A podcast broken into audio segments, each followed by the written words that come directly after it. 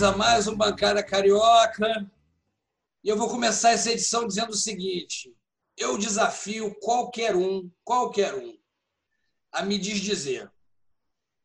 Eu escrevi algumas vezes no Facebook, por exemplo. Eu estava dando uma olhada aqui, tem uma postagem do dia 9 de maio de 2019, tem outra no dia 22 de setembro de 2019, tem outra dia 28 de janeiro desse ano em que eu falei que se o mundo voltasse um pouquinho ao normal, só um pouquinho, precisa ser todo não, esse governador que está aí terminaria o mandato preso. Não precisou nem terminar o mandato. Então, assim, eu tentei deixar claro aqui na abertura a minha preguiça em falar desse assunto, porque esse careca é muito mala, muito chato. Agora ele deixa essa, essa situação, essa bananosa na nossa mão, que é o seguinte: toda vez que a campanha aqui de casa toca, eu começo a suar frio. Não, eu não estou preocupado com os japoneses da Federal, nada disso. Eu estou com medo de descobrir que eu sou o próximo governador do Rio. Porque na linha de sucessão está todo mundo errado. Daqui a pouco o cara vai bater aqui e falar, ah, irmão, é contigo. E vai jogar aquele terno ridículo com aquela faixa acoplada ali. E eu ainda vou ter que aparecer vestido com aquela porcaria. Então, assim, não rola. Agora a pergunta é a seguinte: voltou ao normal? Voltou ao normal um pouquinho? Não sei. Eu sei que essa semana eu parei para analisar e o nosso é, presidente, sem nenhum juízo de valor, tá, gente? Nenhum juízo de valor. Ele provavelmente detém agora o recorde mundial de aparições do lado de criminosos das mais variadas, mais variadas estirpes. Certo? Se você procurar, tem foto do Bolsonaro do lado de pedófilo, assassino, PM matador. Eu não estou contando nem os políticos acusados de, de corrupção. Que aí também, assim, aí, claro, você vai, vai ter lá o Lula, Dilma, enfim. Todos os políticos pousam do lado de políticos, né? Então, assim, se você não pergunta aí, dá ficha criminal aí para saber se eu posso é, ficar do seu lado. Mas estou falando da outra, das outras, outras esferas criminais que existem.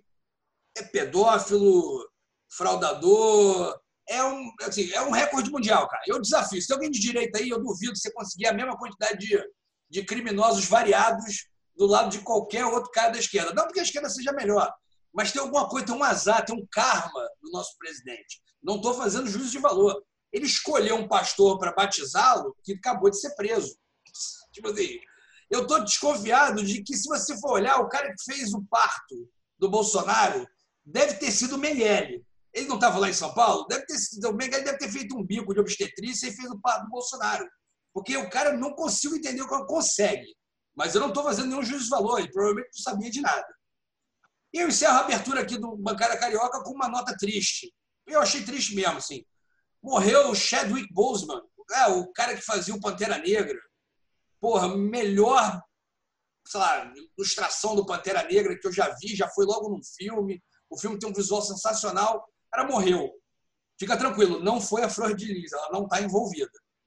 Hoje, 30 de agosto, Bancada Carioca começa agora aqui com os meus amigos Fernando Mendonça, Rafael Sorrentino e Ricardo Vilaroca.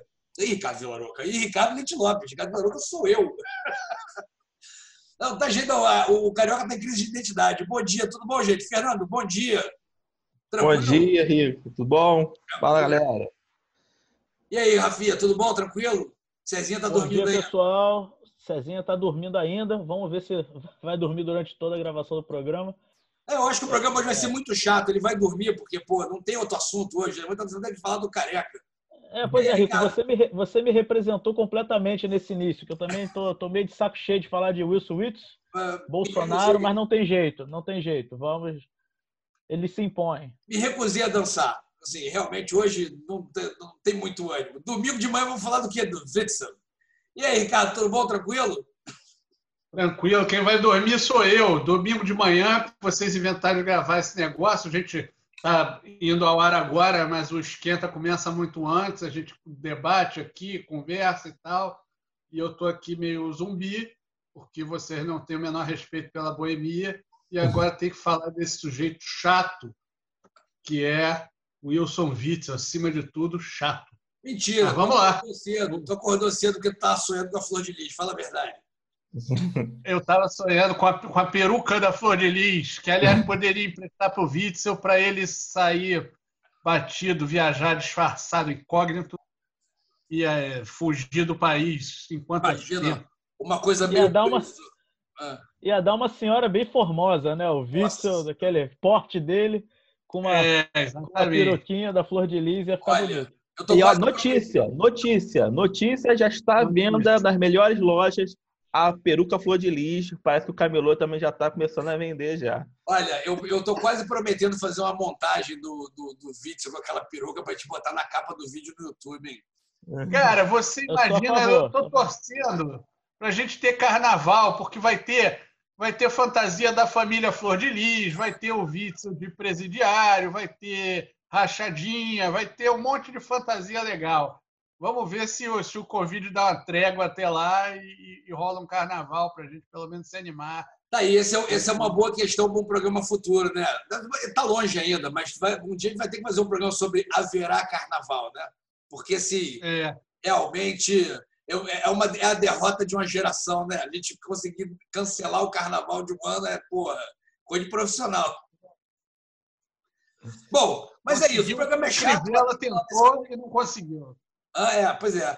Bom, o, programa, o tema é chato, mas a gente vai tentar falar alguma coisa aqui que interesse para o Carioca. Eu pensei em falar sobre, sobre qualquer outro assunto, mas a gente conversou e a verdade é o seguinte, cara, isso aí não seria o Bancada Carioca. A gente já está fazendo, sei lá, o Bancada Pernambucana, Bancada Piauiense. Mas, infelizmente, o Carioca só tem dois assuntos no momento. É o Witzel, a Flor de Lis e... Tem mais algum? Covid, não. fala. Não, não. É, é Witzel e Flor de Lis. É. Não, se for Witzel, Flor de Lis e botar a Covid no meio, a gente pode perceber que to, quase que todos os assuntos orbitam ali em torno do nosso excelentíssimo presidente. Nessa briga aí, Witzel, Flor de Lis e Covid, eu estou do lado do vírus. eu fiz, eu estava falando para os amigos que eu fiz um evento ontem e aí fizeram teste de Covid, as pessoas no evento, é um evento isolado, né? todo distanciamento, máscara, é, higienização e tal. E vou te falar, cara, que eu acho que eu fiquei mais tenso no, no exame de Covid do que eu fiquei no meu primeiro exame de AIDS quando eu tinha, sei lá, 17 para 18 anos de idade, que é um momento tenso. Vocês já fizeram exame de AIDS? Por mais que você esteja com tudo certo, é sempre um momento tenso. Quer dizer, não, falando, falando nisso, ah. Falando nisso, eu não sei quem é que. Não sei se é, é uma portaria do Ministério da Saúde e tal. Eu nunca fiz, não, mas muita gente já comentou comigo que assim, é assustador você fazer um, um teste de AIDS, mesmo que você tenha certeza que não tem. Porque eles perguntam para você: você tem certeza que você quer fazer? Nós vamos fazer aqui o teste de AIDS, hein? Você quer saber mesmo? HIV. Temos autorização, assina aqui essas cinco vias aqui. Você acha que você vai pegar AIDS fazendo teste, entendeu? É, não, eu vou, eu vou te falar. ver isso daí, gente. Você, por que, que alguém não vai querer saber? Quer dizer, você vai, você vai, se você não sabe, você não se trata, não toma medicamento, não faz porra nenhuma. É surreal, é, é, é, é muito louco, né? Não, é eu acho história que... do cara que não. Ah, eu não vou no médico, não, porque se eu for no médico, eu descobrir que eu estou doente. é. Não, eu acho o seguinte, eu não sei, eu não, eu não faço exame de HIV há muito tempo, né? Mas eu me lembro que eu fiz o primeiro quando eu tinha, sei lá, 17 para 18 anos. Ninguém me fez essa quantidade de pergunta, não. Agora, teve um momento, assim, quando a mulher entregou o envelope, por uma dessas coincidências, ela entregou o envelope e olhou para mim, assim, com uma cara meio, meio estranha. Eu juro por Deus, tinha 17 anos, eu falei assim, ih, me ferrei.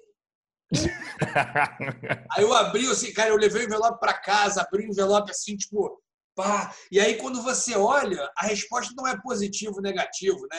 Reagente, não reagente. Tem alguma, alguma é, pergunta não, técnica. Eles não botam, tipo, verde, vermelho. É, é, é. E naquela época não tinha Google, né? Para falar assim, não reagente. Caraca, o que é não reagente? Aí você vai no Google, ah, ah o que? Negativo. Tipo, eu fiquei assim, que, que é isso? Eu pergunto para minha mãe? Não, não posso perguntar para minha mãe o que, que é o exame. Por que, que você fez um exame de HIV, Rico? Cara, eu tinha, eu tinha... da mãe? Hã? Porra, não, na verdade, sabe o que foi? Eu fazia, eu ia mais. A, a minha mãe me obrigava, entre aspas, me enchia o saco para eu fazer check-up anual. É, e aí, eu, no check-up anual, tinha sempre um mega hemograma, né? aqueles hemogramas que o médico passa, enfim. E aí, nesse, da cidade de 17 anos, o cara falou assim: eu vou adicionar aqui um exame HIV. Aí eu falei, para quê? Aí ele falou, não, para nada. Você... Aí fez algumas perguntas coloquiais, né, sobre, ah, você tem namorado, né? Alguma coisa. Ele falou assim, é bom fazer, né? Você já está numa idade de vida sexual relativamente ativa, é bom fazer. Aí eu fiquei, porra, bom fazer? Tá bom, vamos fazer. Aí ele perguntou, você está preocupado? Eu falei, não, não tem porquê, mas enfim, mas tu fica preocupado, não tem como. Eu fiquei mais é. nervoso com o Covid ontem. eu, tô, eu tô nervoso é com o Convite, seu Flor de Lis e o estado do Rio de Janeiro, sinceramente. Deus do céu. Olha, o povo jamais, a gente já falou isso aqui no primeiro programa, mas o povo jamais saberá que o nosso primeiro, primeiro, primeiro, primeiro programa que não foi ao ar já cantava isso aí tudo já. Já. Já dizia isso aí tudo. Por isso que a gente, é, por isso que então você que está nos assistindo fala assim, pô, por que, que os caras estão nessa, né, nesse, nessa fleuma tão pouco carioca. Não, assim, eu quase botei a camisa hoje, eu já sabia. Entendeu? Pega, tô chateado. Vamos, vamos. E aí, bom, eu vou começar para a gente depois. Eu acho que esse programa é, é, é, inevitavelmente vai acabar desabando para a zoeira, porque assim, é, um, é um, um, careca que usa um terno com uma faixa presidencial governamental acoplada e uma homicida que usa uma peruca loura realmente assim, não tem como esse programa ser muito sério. Mas assim, o fato é que existem coisas sérias é, conectadas aí nessa coisa toda, e por incrível que pareça, não estão apenas conectadas ao impeachment do Witzel, mas estão conectadas também ao homicídio da família Flor de Lis, vou chamar de família Flor de Lis, sei lá como é o nome deles. É, família Lis, sei lá como é que é o sobrenome desses caras. Mas, enfim, existe todo um entorno aí relativamente conectado. A, a, a, minha piada sobre o nosso excelentíssimo presidente não saber de nada é uma brincadeira, mas assim, pode ser que ele não saiba de nada, pode ser que ele não. Qual é o grau de envolvimento dele nessa barafunda toda? Vou puxar você primeiro, Fernando. A gente já fala logo da questão política e abre para as correlações de forças aí, que o Rio de Janeiro está num momento estranho. É, o que está se comprovando no Rio de Janeiro é. Está tá na moda o termo estrutural. Nós temos no Rio de Janeiro uma corrupção estrutural muito grande, né? E falando mais especificamente do Vício. O caso da Flor de Lis é, é uma questão muito de caráter, não, não tem nem como fugir muito disso. A Flor de Lis, a gente, nem pode, a gente pode até passar o pano na questão de botar na conta do Bolsonaro que a Flor de Lis era uma, era uma, uma personalidade, personalidade no meio gospel muito forte. Ela tinha uma história interessante de vida, tanto é que virou filme, que com direito a Bruna Marquezine, diretores globais. Eu não cheguei a ver o filme, eu tinha curiosidade de ver. Eu cheguei a acompanhar. Tu viu o filme, Rico? Vi até a metade. Vi até a hora que o. Porque é o seguinte. É, tem uns depoimentos e tem uns esses atores globais todos que, sim, sim. que a gente falou eles falam como se fossem depoimentos de criminosos, né? de pessoas assim. Na hora que o Janequine olhou para a câmera e falou assim: Eu inventei o arrastão. Fui eu que criei o arrastão. Aí aparece cenas do arrastão, assim. Eu botei uma pilha e falei, cara, o Janequine criou o arrastão. Aí eu parei. Mas se alguém quiser ver, tá lá no YouTube. É muito bom. Assim, Todo mundo é... fala muito bem desse filme. Eu não cheguei a ver. Olha, mas... Cinderela Baiana, Cinderela Baiana é caído perto. Esse é muito melhor. Esse vale. Não. É, Cinderela Baiana nem conta, né? E vamos combinar que Cinderela Baiana é aquela cena clássica da Carla Beth começando a sambar no meio da rua de terra no final com as crianças. Que é maravilhoso. Pô, aquilo é anais do cinema nacional. Nossa, aquilo ali, Deus do céu, que o cineasta, eu não sei se do cineasta o Cinderela Baiana conseguiu algum emprego depois, não é possível que ele conseguiu Pô, alguma o coisa. da Flor de Lis, não sei onde ele foi também, não. Eu... Não, não, ele, ele continuou. Agora ele, ele deu entrevista falando que está arrependido e tal, mas enfim, a Flor de Lis já era conhecida, então é, ela era aquele coisa pentecostal da onda bolsonarista, ela se associou, mas ela não se elegeu por causa disso. Ela conseguiu fazer uma rede de, de igreja de pastores ali, sim, foi um voto evangélico raiz mesmo, que deu uma votação para se eleger. E a Flor foi muito bem relacionada. Tanto é quando ela fazia os congressos na igreja dela, e a gente, toda parte do país, todos os pastores, cantor gospel famoso, ela era, tipo, era, era o ponto de encontro gospel, a igreja da Flor de Lis, da tal da Cidade de Fogo teve a música dela cantando, né, que virou meme, batizada no fogo, é porque a igreja dela chamava Cidade de Fogo, né, que o Cidade fogo, fogo é, porque não, o fogo inferno, não. Não, porque o fogo, nesse caso, tem a ver com o Espírito Santo, que é um dos símbolos ah. do Espírito Santo, o fogo, pentecostal, de dons. Então ela é muito conhecida. Não dá para botar essa na conta do Bolsonaro, embora ela fosse daquele grupo. E logo depois que ela se elege, e o Bolsonaro também, ela tenta ser meio que. Ela, ela mergulha mesmo. Ela tira foto com a Damares, foto com o Flávio, foto com, com o Bolsonaro. Ela vira uma embaixadora do bolsonarista. Isso aí é fato. Agora, o Witzel tem que botar tudo na conta do Bolsonaro, até porque o Witzel para se eleger, ele faz um conjunto de apoios que, dentre eles, está o pastor Everaldo e Bolsonaro. O, Bolsonaro é do partido do pastor Everaldo. O, o, o, Bolsonaro sempre teve no pastor Everaldo uma liderança política. Então, não tem como dissociar. Por mais que houvesse essa briga do Witzel com o Bolsonaro pós-eleição, que o Witzel chega no poder, tem uma ambição de presidência e sabe das questões do, do rolo da família Bolsonaro, então ele, ele meio que se afasta mas o, o Witzel é cria do Bolsonaro. E agora estamos nessa questão. O Witzel se elege com um conjunto de apoios, um cara que tinha 5% arrebenta na, na, na, na, eleição e se elege com aquela força bolsonarista e com a força desses apoios, inclusive do interior, que tem o Antônio Garotinho por trás dessa, desse apoio no interior a ele, ele se elege, ele chega a ter que lotear o governo. Aí ele deu, como já falamos em outros programas, deu carta branca nas secretarias, não é? E aí deu o que deu nessa questão da saúde. E aí agora temos essa situação que está ele envolvido, o vice, o vice dele está totalmente também envolvido na história, e o presidente da LER, André Siciliano, do PT, olha que coisa louca. O vice fez um conjunto para ter governamento. governamento eita. Isso aí. É, governabilidade na LERJ, ele traz o PT.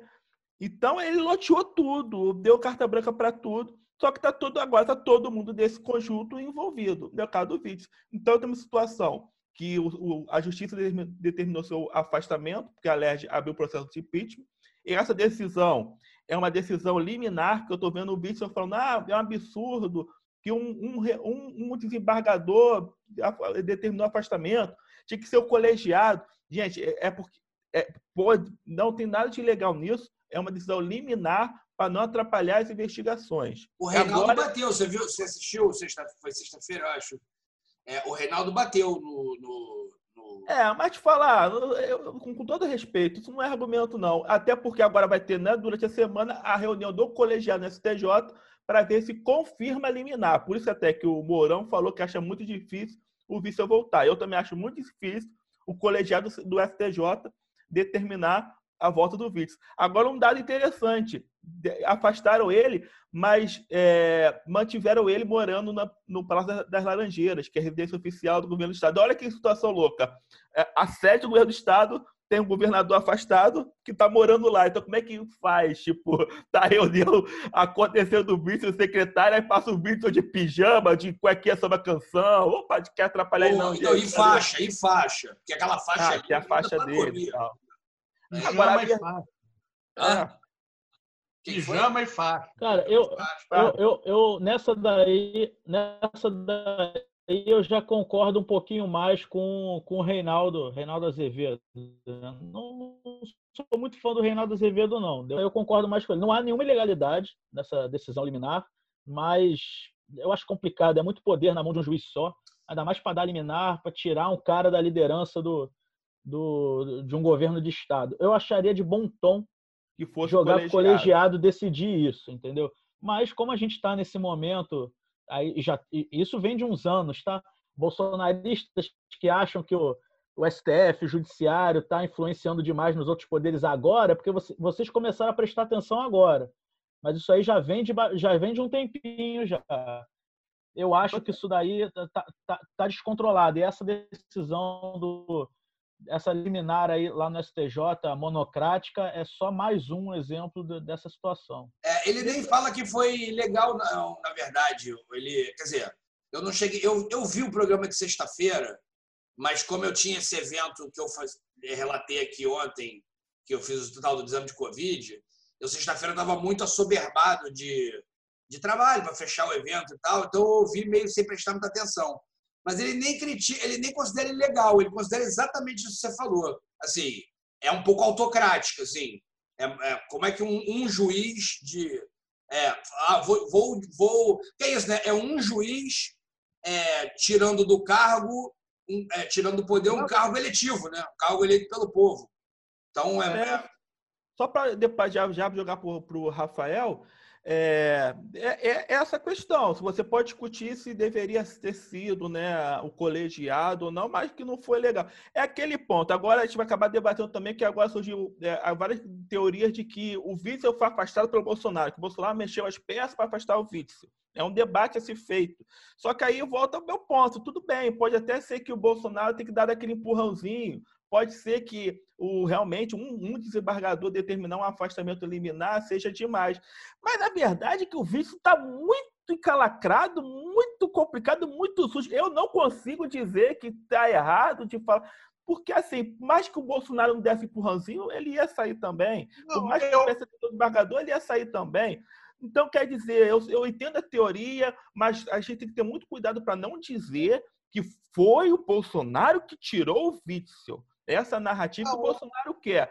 A narrativa tem que ser o Witzel, a Flor de Lis, o Pastor Everado, são um conjunto do moralismo bolsonarista que acabar com a corrupção, entrou no poder e estão se mostrando que estão se mostrando. Se brigou depois, se o Bolsonaro ajudou, isso não importa. É, o Witzel é cria do Bolsonaro. A gente não pode entrar. Eu acho que é um erro entrar nessa vibe de que quem tirou o Witzel foi o Bolsonaro. Não foi. O Witzel está tudo problemático, foi muito dinheiro envolvido houve corrupção absurda. Ele, ele fez acordo com o prefeitura do interior para lavar dinheiro. O, tem, tem problema em Caxias, tem um município lá de Capoeiriba, e um município do interior do Rio de Janeiro, que o cara, o cara era dono de um hospital, aí fizeram os acordos. Então, cara, tinha que ser retirado. Tinha que ser retirado, então não, não dá para julgar tanto assim. Agora, claro que você fica preocupado com as instituições, as questões democráticas. O Dória, por exemplo, entrou em desespero, falou, bateu. Falou, um cara tira o, o governador, vamos tirar aqui. Há essa preocupação. Só que aquilo, o Witzel deu brecha, né? E, infelizmente, isso acaba privilegi é, privilegiando o Bolsonaro. Infelizmente, mas que o cara estava sujo, não estava, então não tem como agora te defender o Witzel. Não vou defender o Witzel. Não, eu acho que nem. O, Ricardo, Ricardo, deixa o Ricardo falar. Ninguém, que tá ninguém defendeu. É o que o Rafinha falou aí, que é, não é de bom tom.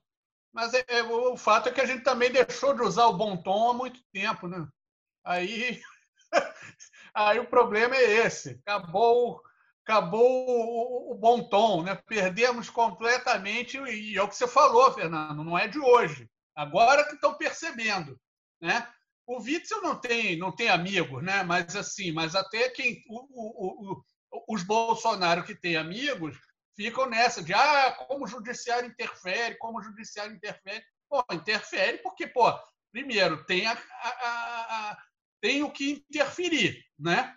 O, o judiciário, na minha vida, interfere muito pouco, né? Na vida das pessoas que não estão aí no poder e não estão fazendo é, coisas erradas, vamos chamar assim, né? Como na linguagem pastoral, é, não estão tendo muitos problemas. Agora, tem coisa que dá problema, cara. E aí dá problema, tem juiz, e aí tem juiz, e tem os problemas do juiz, que é a falta do bom tom, como falou bem aí o, o Rafinha. Pô. Mas rápido Isso comentário. Não, não é legal. Não é legal, eu acho. Ricardo, rápido, Oi. rápido comentário. Agora, rápido comentário. Falou de, dos bolsonaristas percebendo a, a influência do judiciário. Que coisa surreal ver o Witzel no seu discurso de afastamento dizendo, defendendo Lula, que o processo com o Lula foi imparcial, ele foi afastado injustamente, que o Moro é, até que virou, virou o que a gente, o que a gente temia, e, e isso é a questão do bom tom. O que, que é o bom tom, né? O bom tom é você ter um respeito mínimo por uma, por uma liturgia e por uma legislação que foi escrita por alguém que, que pensou naquilo, para você não virar o que virou, virou uma briga de bar. O que a gente está vendo hoje é briga de bar. Aí o Witzel está dando cadeirada no Moro. Foi isso que a gente viu. Isso não, você falou. Está dando cadeirada, está dando, não, tá dando Moro, cadeirada no Moro. Tinha várias, várias sentenças que, que realmente a gente está vendo hoje que, que tem nulidade. Não, ninguém está vendo hoje, já estava. Mas não era de. É, escolheram pelo mau tom. Aí escolheram pelo mau tom e agora está isso. Aí agora, agora é sentença ruim para cima de mim, cadeirada, agarrafada, é, pô, é, é briga de barco. Não, sabe o que está aparecendo, cara? Me lembrou aquele. Lembra o filme do Trinity? É, era o Trim é. e, e, aquele, o gordão. É, Terence é, Williams e, e Bud Spencer. Você lembra que tinha sempre algum momento, aquela coisa de briga meio trapalhões, que o cara vai pegar a cadeira para bater no outro, e quando ele faz o movimento de antecipação, ele acerta o cara aqui, é assim, vou bater no Moro, acerta no Bretas. Né? Assim, pá, pá, virou briga de bar, assim, lá, lá trapalhões. Eu acho é, que teve, é, eu acho que teve, que teve um, eu acho que teve uma indireta aí mesmo. A, a, batida nele no Moro, eu acho que teve endereço certo. É Bretas. É no Bretas. Aí que o Rafael tá falando muito, muito do, do judiciário, do MP, tá meio que se filiando ao lavajatismo e ao bolsonarismo. Eu acho que teve endereço certo aí sim. Não foi à toa que ele falou, não. Ó, há muito tempo. Vai, Ricardo, tava falando um negócio, o Rafael quer falar alguma coisa? Aí, aí, aí, o que acontece é isso, cara. A gente vive num estado que, que, em, que, em que não existe segurança jurídica para ninguém. Para ninguém. Isso é ruim para a democracia. É ruim, porque você não sabe. Porque assim, a gente. Aí, aí comemora, porque comemora mesmo. Eu não, eu não gosto do cara. Eu não gosto do cara. Eu, eu, eu acho o, a existência do Witzel na política, para mim, é uma, uma excrescência de um, de, um, de um processo, não é nem político, é civilizatório que a gente vem vindo ao longo de anos, que é de desvalorização dos direitos humanos, tiro na cabecinha, é, vou chamar de política velho oeste, que acha que, que, que solução de, de, de, criminalidade é extermínio. Então, assim, eu, eu detesto o cara.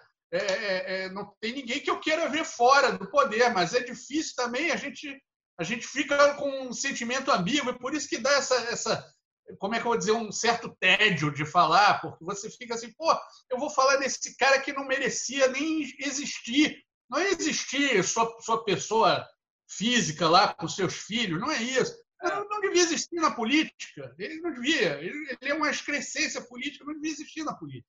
Existe por uma série de circunstâncias pavorosas que nos conduziram até aqui, como outros. Como você vai pegar a flor de lis, também. Só que em outro processo. É um processo da, da, da, da de, um, de, uma mistura de um, de um fundamentalismo cristão que permeia e que, e que se alimenta também dessa questão da violência, do discurso contra a violência, de um discurso moralista é, é, é, pistoleiro, de que quem não serve, quem não é o cidadão de bem tem que ser assassinado, e você junta essas duas coisas. Então, você faz um Estado fundamentalista cristão, né? Com, com, com zero de direitos humanos. Agora, essa semana, nós tivemos essa uma, uma, aberração que passou batida, que é uma coisa mais de mulheres. Quando a gente tiver uma, uma, uma mulher aqui para conversar, vai falar até melhor sobre isso, que é aquela questão do, do aborto, que agora tem que é obrigado a notificar, pô, não é obrigado a nada.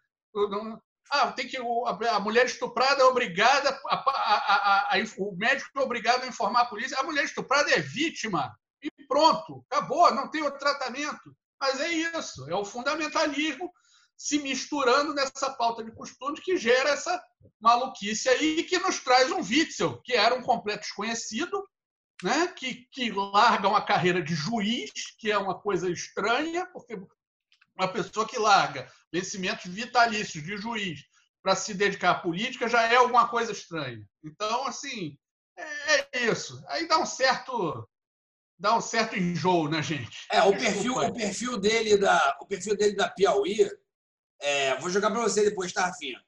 O perfil dele da Piauí é assustador, cara. Assim, mas assustador assim, é, eu comecei a ler esperando que eu ia ver ali um Witzel maluco, mas mais ardiloso. Respeitável. Respeitável. Respeitável eu não sei, não estava com essa expectativa não, mas eu achei que ele fosse mais malandro.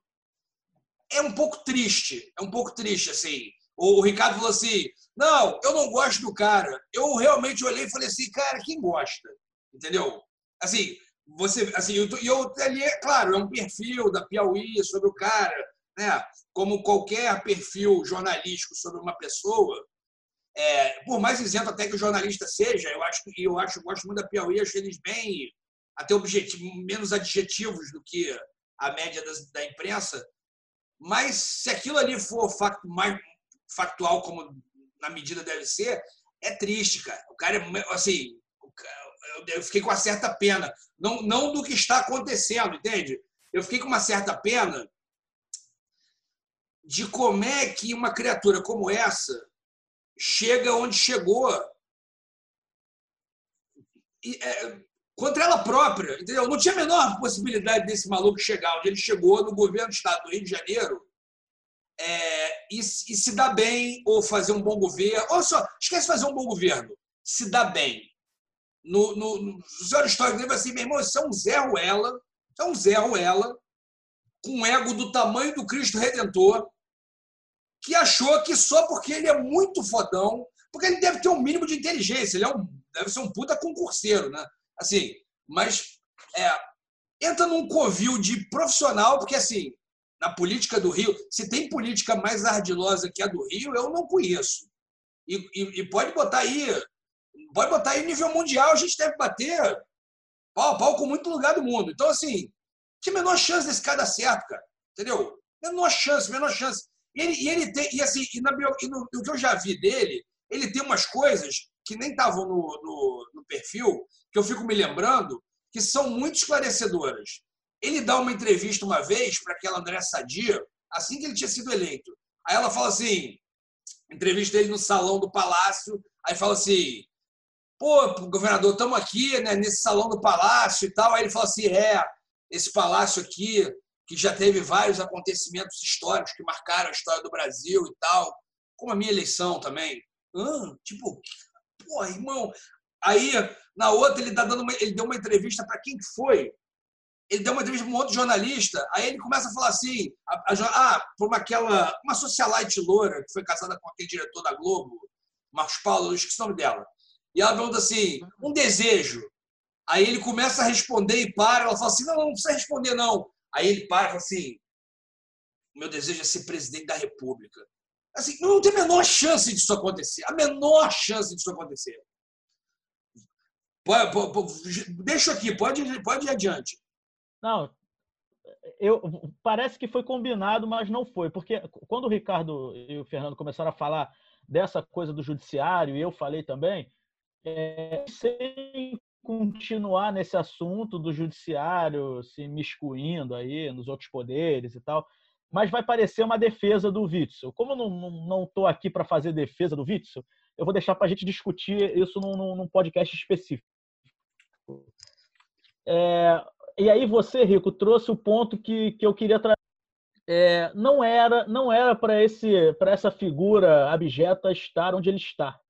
É, foi uma série de acontecimentos que levaram o senhor Wilson Witzel à cadeira de governador do Rio de Janeiro. É, esse sonho dele de ser da República, eu acho que teve um, um eu acho que teve um leve lapso de tempo que isso era algo plausível no futuro, principalmente nesse iníciozinho da pandemia ali em março, final de março, início de abril, é, que ele tinha essa oportunidade de abrir esse, caminho aí, de ser uma oposição ao Bolsonaro e talvez, se ele, dependendo de como ele ia tocar essa crise do, da pandemia no Rio de Janeiro, talvez aí tentar uma, uma presidência.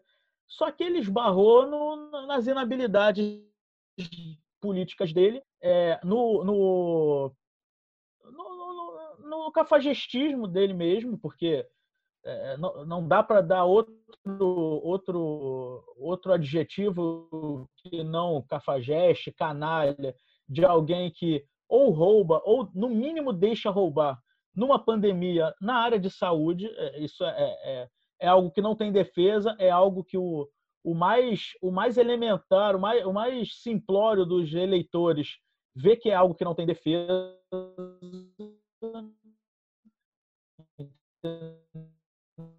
isso toca a qualquer pessoa, não é esmo na própria cabeça. Eu acho que ele caiu no colo dele uma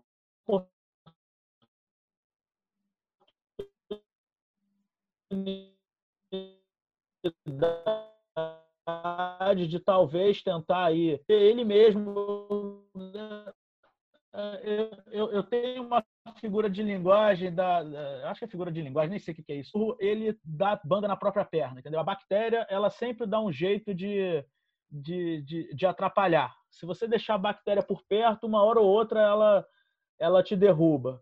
E é, é o mas... caso dele. Ele se derrubou, ele achou que ele ia poder entrar no governo do estado do Rio, que é por si só, ser governador sem você se meter em falcatrua nenhuma, já é uma governador do Rio, né? Já seria um, uma dificuldade inacreditável. Qualquer um que tem um governo do estado sabia disso. Ele entrou achando o governo do estado na mão dos que vinham roubando desde sempre, dos que criaram essa situação. Ele, não havia não havia a mínima chance disso dar certo. Só que ele, politicamente falando, é tão obtuso, é tão estúpido, que ele achou que dava para ele ser uma rainha da Inglaterra, para ele ser, sei lá o que, que ele achou que ele ia ser, é, é, uma Miss, uma Miss governador, né, com uma faixinha. Isso é bom, é, Miss, vou... Miss é bem legal. É, eu, não, eu não sei, eu não sei o que, que ele pensou, mas não tinha a menor chance de dar certo, assim como não deu. E eu acho que ele nem volta, ele nem volta ao, ao governo do estado. É, ele não, não construiu apoio político, não, não ajudou a tirar o Rio de Janeiro do atoleiro financeiro, não, não virou um, um, um concorrente ao Bolsonaro, um, um, antagonista ao Bolsonaro de verdade. Ele não fez nada. É uma negação com apagado da história do Rio de Janeiro.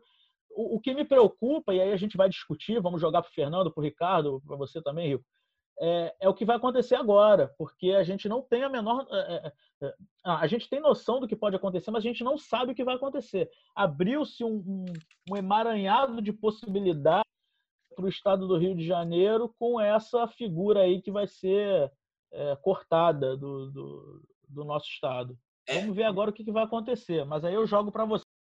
Ele antes, lembra... antes de nesse, no que vai acontecer, Rico, é só para dizer que para a gente não deixar passar batido que um dos grandes símbolos desse, dessa corrupção estrutural do Rio de Janeiro é o pastor Everaldo.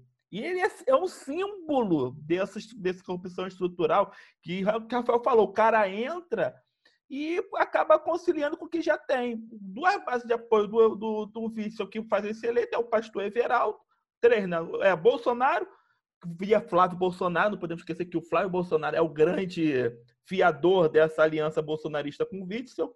Garotinho, que nós sabemos que é bem complicado, mas tem uma rede ali no interior muito forte que, é, que vinha no seu governo e ficou um pouco afastado com Cabral e querendo voltar ao poder, e o pastor Everaldo, que é uma figura antiguíssima na política fluminense, que ficava muito no baixo clero, todo mundo conhecia, Todo mundo sabia que ele mexia com coisas muito estranhas.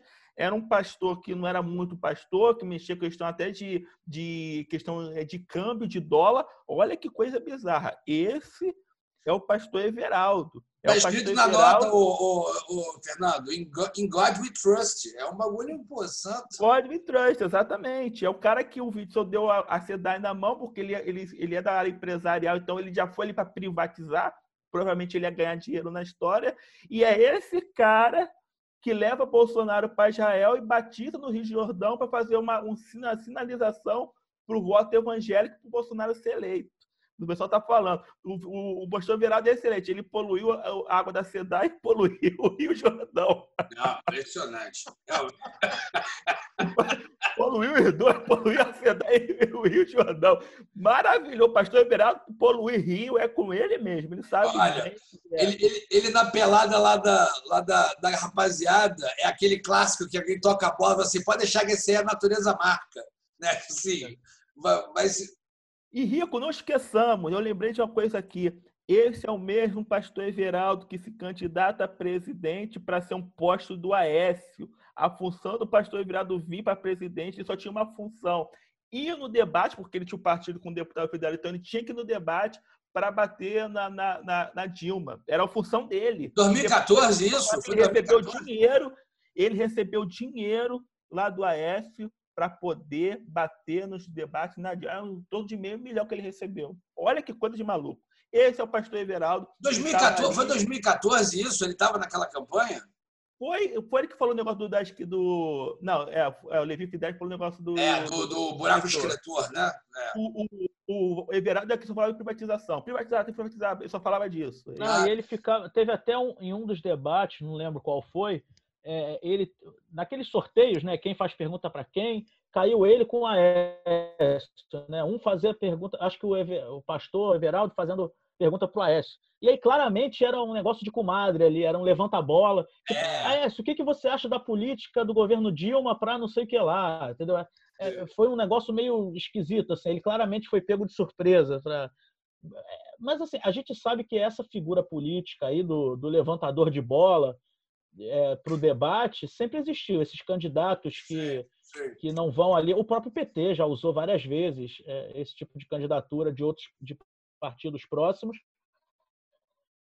só para ficar ali no debate levantando bola. Mas é bom a gente mostrar. Ele está aí há muito tempo e muita gente graúda já usou é, do é... serviço essa galera que fica no.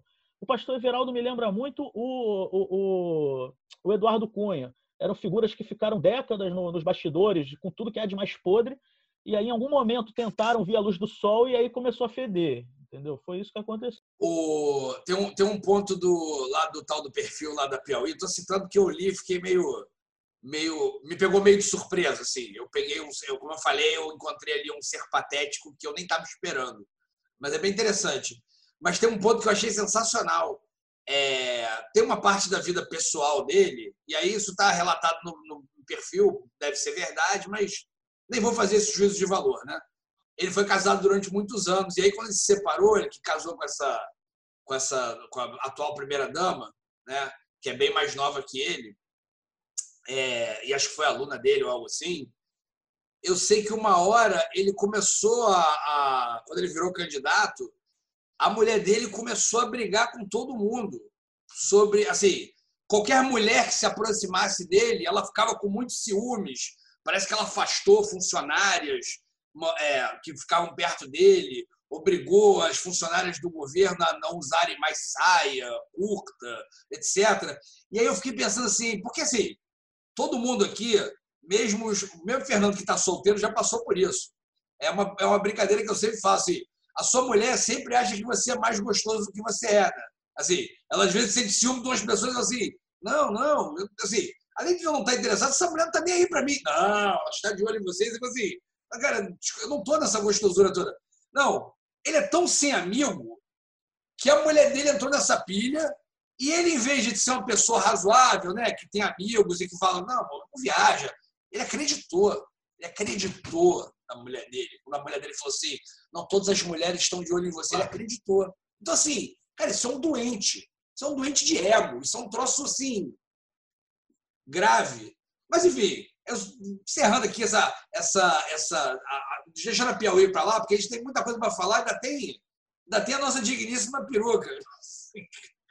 Não, mas a, a digníssima peruca, vamos combinar, é, é porque é tanta coisa bizarra de peruca, casa de swing, que a gente não tem nem como, acho que já até falou, porque é a questão da, da, da, peruca da Flor de Lis é a questão da hipocrisia. Não, mas sabe o que acontece? Mais ou menos, Fernando, mais ou menos, porque tem uma coisa ali que é que é, é que é importante.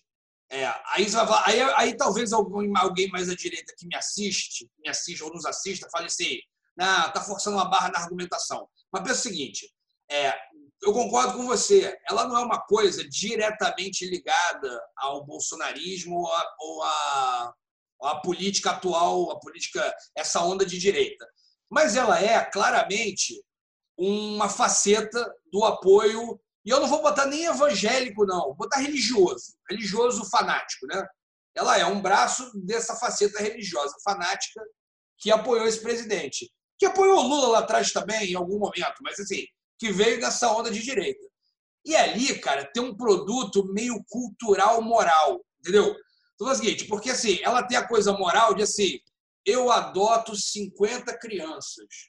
Não importa se as crianças dela transam entre si e ela casa com um dos filhos. Isso é, Isso é depois. O marido transa com as crianças. É, isso, isso, é depois, né? E aí vamos deixar isso. Transa, rapidinho, rapidinho. Transa com as crianças, os filhos adotivos já maior de idade, tá? Para não parecer que ele está falando de pedofilia. Perdão. Ah, apesar de que dizem que ela começou esse relacionamento com esse marido que ela matou acidentalmente com 30 tiros, quando ele tinha 14 ou 15 anos. É, ainda tem esse detalhe. Porra, a pessoa que dá 30 tiros numa pessoa, ela precisa recarregar o pente. Eu não conheço nenhuma pistola com 30 tiros. Então, assim, deu, sei lá, quantos são um pente numa pistola? 12, 18, sei lá, não entendo de arma. Ah, então, assim, com raiva mesmo. Descarregou, recarregou, assim, pô, tava afim. Então, assim, beleza. É, mas, assim, tem esse, tem esse, esse outdoor moral, né? Eu crio 50 filhos e tal. E aí, cara, tem um produto cultural ali, aquela coisa do, do, do gospel, o filme. Dizer, assim, estou falando isso porque assim, se o Alvin não tivesse sido demitido em janeiro desse ano, eu não duvido nada que o Alvin tivesse di, di, dirigindo agora o próximo, o culto da, da, da Flor de Lis no Maracanã para 40, 50 mil pessoas, entendeu? Tipo assim, tem um produto cultural ali, pseudo-cultural, né? pseudo-artístico-cultural ali, que está nessa, nessa surfada moralista, fanática, não sei o quê. Isso, para mim, é uma coisa que tem que ser demolida o mais possível. Mas eu espero que as pessoas. Deixa eu falar, porque isso é, é, esse mundo, é, mundo evangélico eu entendo pouco. É muito difícil. É o que você falou, é um produto cultural, é um mundo à parte, que se coloca como todo, tudo que não é evangélico é, é, é o secular, é tá na mão de Satanás, e o que não, só o que estamos nesse nosso mundinho aqui é de Deus, é sagrado. Isso aí é muito. Tem, tem é, uma... Fernando, vou, vou, te dar um dado, vou te dar um dado para você continuar esse negócio. Quando você pega o filme da Flor de Lis e tem, sei lá, 18 atores de ponta, né? De ponta, assim, grandes atores que você conhece, da Globo, né? E eles topam participar de um filme desse tipo de filme que é, ah, mas o cachê foi doado. Meu irmão, não importa. Ali, esse ator, e eu não estou nem criticando, não, tá, gente? Sem juízo de valor, estou só analisando. Esse ator, ele também está querendo mostrar que ele não tem nenhum problema com a religião. Né? Eu, eu não tenho Olha, eu sou ator da Globo, mas eu não sou, sei lá, eu não sou drogado, mamo na teta, enfim, essas maluquices que o bolsonarismo inventou. Eu sou legal, ó, eu participo de um filme com a Flor de Lis e dou o meu cachê para ela criar de cinco, ela criar 50 crianças que ela come no café da manhã. Não sei. Mas assim, tem uma troca ali, tem, tem uma aproximação que é, porra, irmão, é perigoso, né? É assim. É... Não, mas, mas é rico aí que tá, que eu falei, tem esse mundo aqui. Esse mundo que é era pior. Acho que a igreja evangélica evoluiu muito. Quem, quem sim, convive sim. sabe que evoluiu muito na questão de, até das pautas morais. Tá, tá ficando muito mais progressista, tá ficando muito mais flexível em alguns debates. Só que é um mundo que existe que vai crescendo aos pouquinhos. Isso não é um processo que começou ano passado, é um processo de 30, 40 anos. E esse pouquinho vai crescendo e aquilo vai se transformando num nicho que pode ser transformado em poder político. Foi o que a Flor de Lis, Flor de Lis fez. Transformar aquele nicho dela em poder político, muita gente fez. Né? Aí tem, a gente pode falar de várias denominações que fazem isso, e também não, não só é, no meio evangélico, no meio católico também tem um monte de, desse nicho assim, que cresce, que vota com a sua identidade religiosa. É o identitarismo religioso. Não, eu, vou, eu sou evangélico, tenho que votar nele porque ele é evangélico e defende isso. Eu sou católico, vou votar católico existe uma, isso existe uma unidade cultural aí. Sim, que não é do, do, do, evangélico só. Isso aí é uma coisa que fluiu, que, que leva o evangélico, que leva o discurso do, do, do moralismo anticorrupção, aquilo que eu já falei antes, do moralismo de bandido bom e bandido morto, de uma percepção inexata de que esse é um país da, da, da em que em que está todo bandido solto e que não sei o quê, e que a, a, a polícia prende, a justiça solta. Essas coisas são narrativas que foram construídas anos e anos. Se você pegar a nossa televisão, você tem quatro canais de televisão que toda tarde estão falando atrocidades e impunidades, dizendo o Brasil é um país onde se estupra menininha e não se vai preso é o país onde se mata por, por, por, por, por pedaço de pão. e, e, e é, são programas e mais programas de televisão bombardeando isso a tarde toda na cabeça de quem está ou no trabalho ou quem está sintonizado. Junta com isso um moralismo que é esse moralismo de costumes, de, de, de achar que isso, de que uma coisa também está relacionada com a outra, como se o cara que, que, que fosse de costumes, e é isso que a gente está vendo agora. A pessoa pode ser de igreja e ser bandida, como Sim. pode não ser de igreja e ser bandida. Não, não, o, o, o, frequentar a igreja não muda nada. O cara pode. pode não, mas eu, é, mas eu concordo com você. Às vezes melhora, às vezes o cara sai, do, do, sai da vida de bandido por causa da igreja. Mas isso não quer dizer que só que na igreja só tem santo. Não, não é de forma nenhuma. Mas, eu, mas é só, eu não quero, eu não quero dizer e isso. Aí isso junta, só para eu concluir, sim, sim. isso junta numa, numa pauta que vai gerar todas essas bizarrices que a gente está vendo, que é velho da van, que é uma coisa que, que é o que? É um moralismo. Ele, é, é, todo o discurso do velho da van é de que ele é um homem bom lutando contra um sistema que é corrupto e que não deixa ele abrir as lojas, que não deixa ele contratar.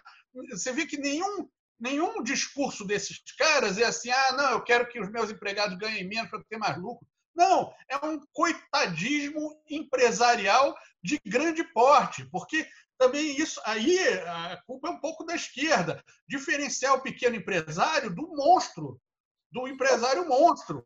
Mas você achar que o cara que tem uma vendinha é o mesmo empresário que tem uma van, não é. Só que aí entra tudo no mesmo balaio, né? Aí fica aquela coisa, ah, quem quer ser empresário hoje? Ninguém quer ser empresário hoje.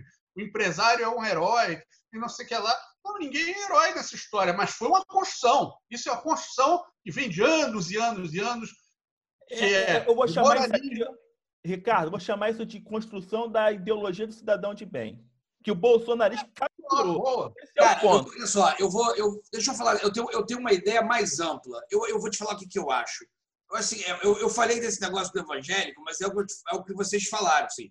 Eu não acho que o problema é o evangélico ou a igreja. Então, não é esse. O problema é o seguinte: eu me lembro de uma aula de sociologia na UFRJ por volta de, sei lá, 97, 98, cujo teórico eu não vou me lembrar agora, mas que a professora falou sobre ele, e ele tinha uma teoria que era muito interessante. É, e naquela época eu já estava com isso na cabeça, já estava enxergando parte desses problemas, que é o seguinte: a pós-modernidade, né, essa pós-modernidade que estamos aí, tem quem chama de pós-modernidade líquida, enfim, esse atual estado de coisas do mundo inteiro é, criou um excesso de liberdade para as pessoas que as pessoas não podem lidar. Assim, por exemplo, em 1950, eu nascia, meu pai era advogado, eu tenderia a ser advogado também, como meu pai, ou se eu não, não, eu quero me desgarrar do meu pai, então vou fazer engenharia né? Aí o sapateiro, né? O ah, meu pai é sapateiro, eu sou sapateiro. Tinha uma coisa meio da previsibilidade da vida. Isso acabou. Não acabou agora, não. Acabou tem muito tempo já. Por isso que vocês mesmo falaram, isso não é um fenômeno que começou ano passado, né? Mas assim, o cara hoje ele pode ser, sei lá, é, transexual, torcer pro Mengão, é, pô, militar é, vegano. É, não, assim, você pode ser o que você quiser. Agora, assim, hoje, no mundo de hoje, sendo legal, você pode ser o que você quiser. Isso é uma escolha sua. Lide com ela. Entendeu? Ah, eu quero pô, botar implantes e ficar igual um lagarto, cortar minha língua no meio. Ok, vai ter quem goste. Vai ter quem goste. Isso é muito difícil, cara. As pessoas não sabem lidar com isso. O que, que elas fizeram? Elas correram para os dogmas. E aí, quando eu falo dogma, e a crítica aqui vai na igreja, porque a igreja acabou sendo o case de mais sucesso, porque né, tem uma infraestrutura milenária aí. Mas assim, daqui a pouco o Felipe Neto abre uma igreja dessa. Que é isso? Tem hoje o cara que não dá uma opinião sem saber o que, que, que, que o Felipe Neto acha disso. Aí ele vai olhar e aí ele, ele emparelha. Aí essa maluquice do cara falar assim, ah, Mises, Mises, né? Mises, liberal, liberal. Ah, tu é liberal? Tu é liberal. Pô, então tu é a favor do aborto também, né? Da liberdade individual. Aí esse cara, às vezes, é da igreja. Aí ele fala assim: não, não, não, eu sou, eu sou contra o aborto. Pô, mas tu não é liberal? Não, eu sou liberal na economia, mas na, no costume eu sou é, é, conservador. conservador. Então, assim, porra, meu irmão, assim, tipo, é, é isso. A galera vai, a galera vai, vai se dividindo, se subdividindo nos seus dogmas, né? dos quais a igreja é só o mais o case de maior sucesso, né? É. Sim, sim, Marico, só para concluir o raciocínio, eu estou te entendendo. Mas só para rapidinho, só para não dizer que a gente está só falando de igreja evangélica e só para complementar o que o Ricardo falou, que isso abarca outras religiões, temos o caso do, do, do padre que ia fazer uma, uma nova basílica de São Pedro lá no, em Goiás e fez uma associação que movimentou 2 bilhões de reais. E a coisa está no espírito. 2 bilhões agro, de reais. O dinheiro do agro. O dinheiro do agro. Não, não se limita, não se limita a nenhuma, a nenhuma, nenhuma é. denominação. Não é assim, não. Teve não. um João de Deus lá também, que foi aquilo é um escândalo. É. O que é aquilo? Sim, sim, 2 é. bilhões. O cara comprou uma fazenda de 43 milhões de reais. Para quê? Mas tudo bem. E dizem que ele estava sendo chantageado porque um cara tinha um relacionamento com ele e ele falou: vou, tem um zap, tem um vídeo seu, você fazer não sei o quê, vou te denunciar. Aí o padre começou a ser chantageado, chegou no ponto que ele teve que pedir ajuda à polícia, que tá, já tinha dado 2 milhões pro cara e o cara estava chantageando ele ainda direto. Mas assim, só para mostrar esse ponto. Mas é o que você falou realmente. Eu, eu, eu, falei um pouquinho mais desse mundo evangélico, porque eu conheço, conheço esse, essa, esse, esse mundo, né? Que a Flor de Lis está tá envolvida no contexto. Mas a questão é o seguinte, é uma questão que eu debato muito na esquerda. Cara, não adianta. Você pode fazer análise sociológica que for. Está ali, existe e não tem como parar. A questão é como lidar com isso. Como chegar para esse núcleo e falar, gente, você pode gostar da música da Flor de Lis, mas uma coisa é a Flor de Lis pastora, outra coisa é a Flor de Lis política. Cara, eu vou fazer uma, uma, rápida defesa da Flor de Lis no, no ponto do filme, porque o, quando, quando aconteceu o filme, a história, o testemunho do filme, é muito interessante, eu já vi ela contando. É muito, entre aspas, maneiro que era uma, eram 10 crianças que iam, iam ser assassinadas na central, apareciam na casa dela e tal. Então, a história é, é, impactante. E aí, os atores resolvem fazer um filme. E é aquilo que você falou. A tentativa do, de quem não é desse mundo de se conectar com esse mundo. A tentativa de se conectar é válida. Foi o que os atores fizeram. Sim, por isso que eu disse que eu não tenho crítica. Eu não tenho uma crítica direta a isso. Mas sim, sim. Eu, eu, eu, acho que assim, esse, esse mundo nem precisa ser tão.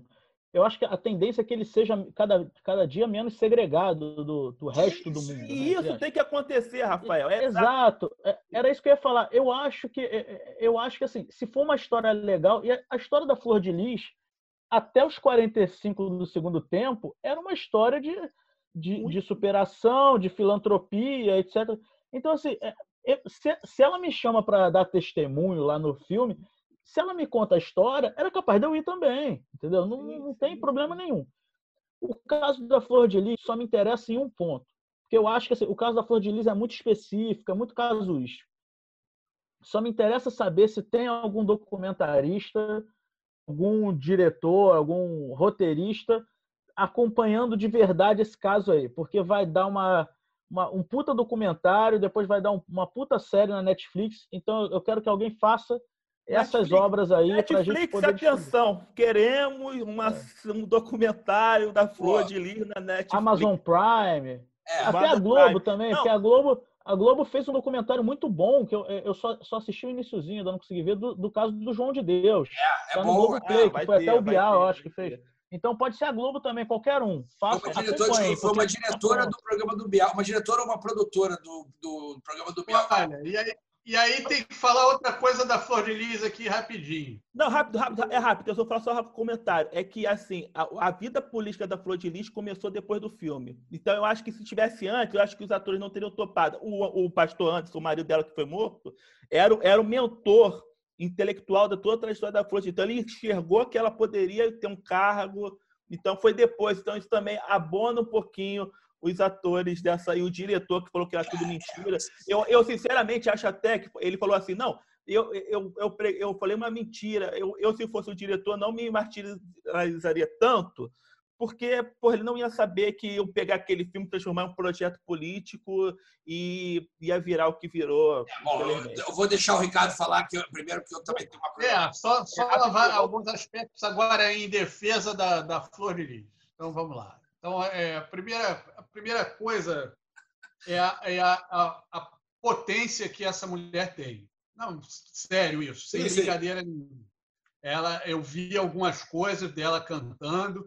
Ela tem um poder realmente sobre, a, sobre o público, sobre a multidão. Ela canta legal, não o repertório, sim, sim, repertório sim, não gosta, não interessa, mas assim. Ela tem performance. Ela tem performance. Ela, tem uma, ela, tem, ela é uma performer. Ela é uma performer e ela tem uma, uma de, de, fato uma potência artística ali e, e, e agregadora de certa maneira. Ela também tem uma força intuitiva muito grande de, de trafegar, porque mesmo a gente, ah, o marido tem essa influência disso, daquilo, mas assim, mas ela chegou também por mérito dela em vários aspectos ali. É, tem uma coisa que é quase que eu considero quase bruxaria, que é o fato dela ter praticamente 60 anos de idade e ter aquela cara. É, isso daí eu não sei, eu não consigo entender. É algum pacto aí, aí as dinheiro, pessoas que dinheiro e cosméticos. É. A peruca é da Beyoncé, gente. Aquela peruca é da marca da Beyoncé. É, cada peruca daquela é 10 mil reais. Ah, o Ricardo, é falou, o Ricardo falou uma coisa no Facebook outro dia que é verdade. Ela parece a Rihanna. E olha que ela tem 60 anos, a Rihanna tem 20 e poucos lá. Tem 20 e poucos, sei lá. Nem sei que idade tem a Rihanna, eu também não acompanho. Também acho o repertório meio caído.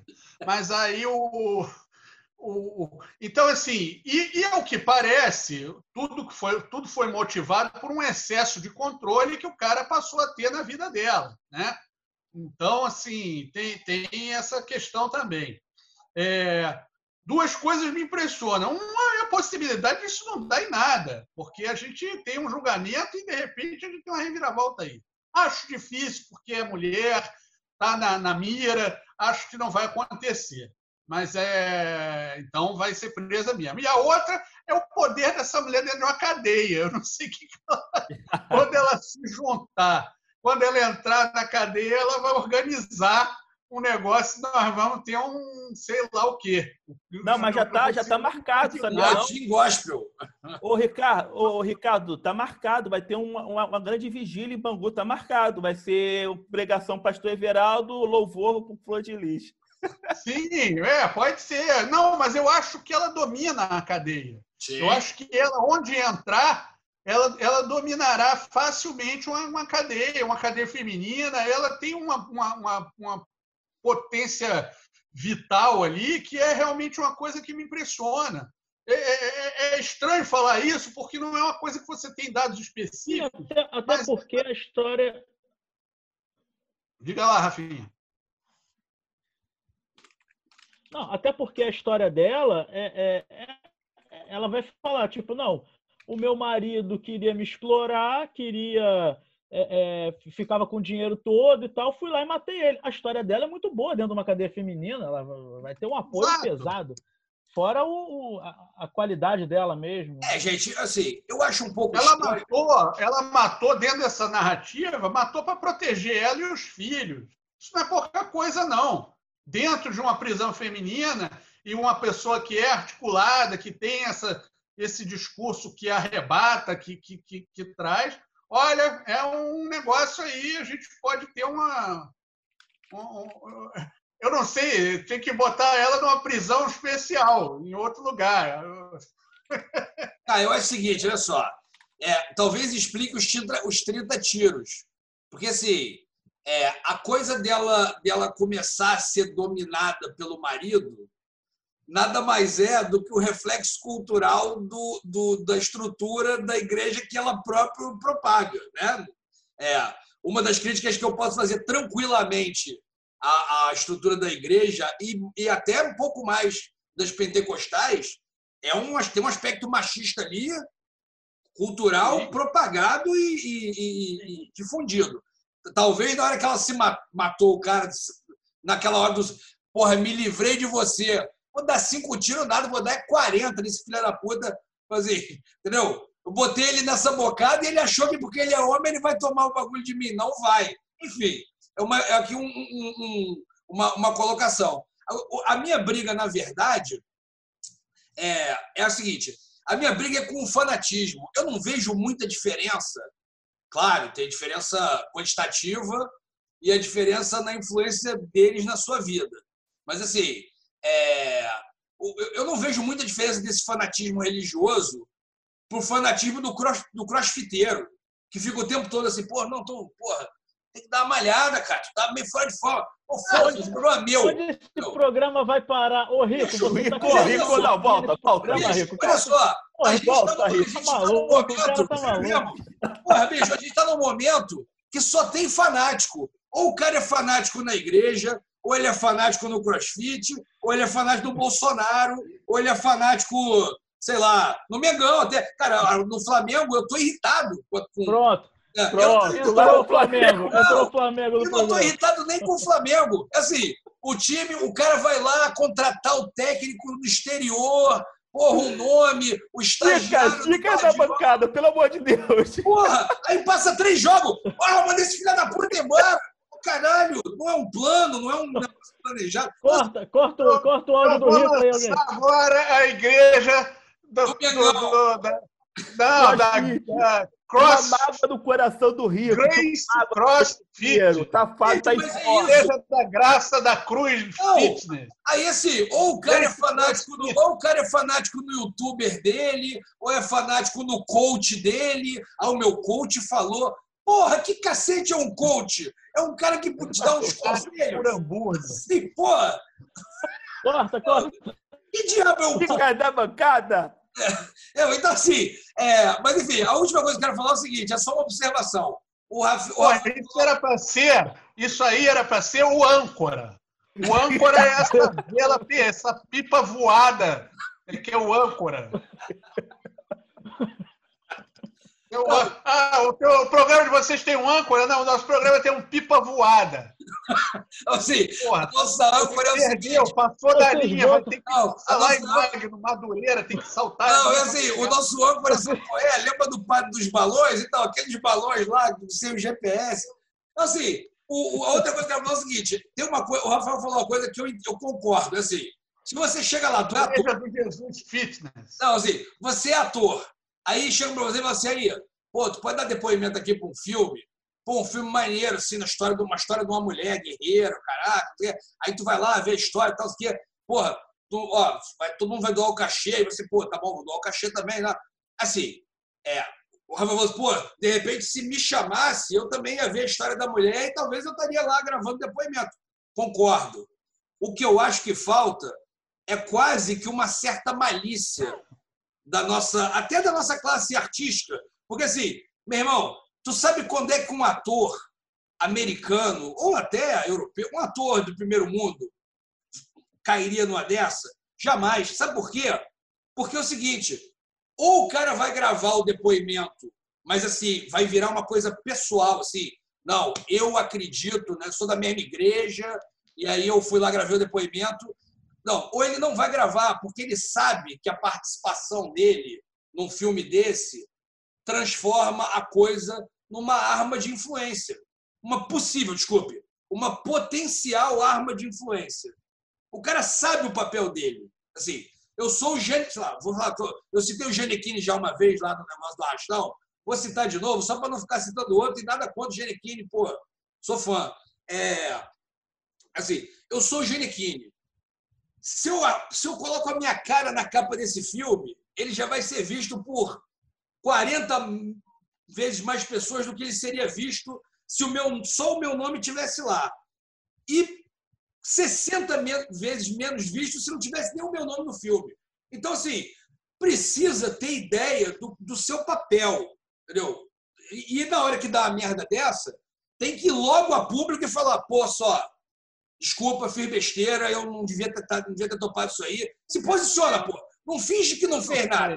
Eu não fiz nada, eu não ganhei cachê, eu não fiz nada, eu não tenho culpa. Porra, se Não, eu acho, eu acho que não, eu acho que nenhuma coisa nem outra. Eu acho que não, não ganhar cachê não, não faz não. diferença nenhuma. Não, também Agora, eu acho que é também muito difícil você é, é, é, é predeterminar certas coisas. Tem coisa que alguns artistas não vão fazer, tem outros que, que, que vão. É, é, é, isso aí é muito complicado. Se posiciona, não tem problema, não tem problema você fazer. Se posiciona, é só isso. A gente, teve, a gente teve um professor que não fazia anúncio de cigarro. É, o, o, o, Fernando Mansur parou de fazer já nos anos 80 ele falou: eu não faço, não gravo mais anúncio de cigarro. Foi uma postura que ele tomou. Sim. Né? E tinha anúncio de cigarro antes de proibir. Foi uma questão pessoal dele, ele achou. É muito difícil. É, é não é, é só pessoal, não, Ricardo. Não é só pessoal, não, Ricardo. Isso não é só pessoal. É que nem uma vez a gente gravou, eu estava gravando uma peça que tinha um patrocínio, sei lá, da Oi. Acho que era da Oi, desculpa. Vou botar aqui uma telefônica, uma, uma empresa de telefonia, porque eu realmente não lembro se é a Oi, não importa. E aí tinha um, uma espécie de um patrocínio. E aí tinha uma gravação que a gente estava fazendo para uma instituição que essa, que essa telefônica também, essa empresa de telefonia também patrocinava.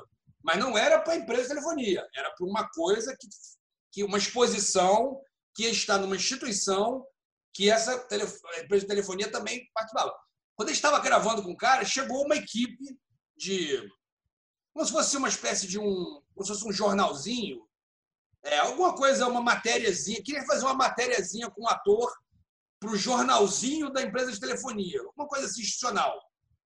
Ele, o cara estava gravando e tal, não sei o que. Na hora que deu um intervalo, ele chegou e falou: Não, você pode falar aqui para o jornalzinho da empresa de telefonia. Cara, imediatamente, o maluco já, claro, um ator, cascudo, né?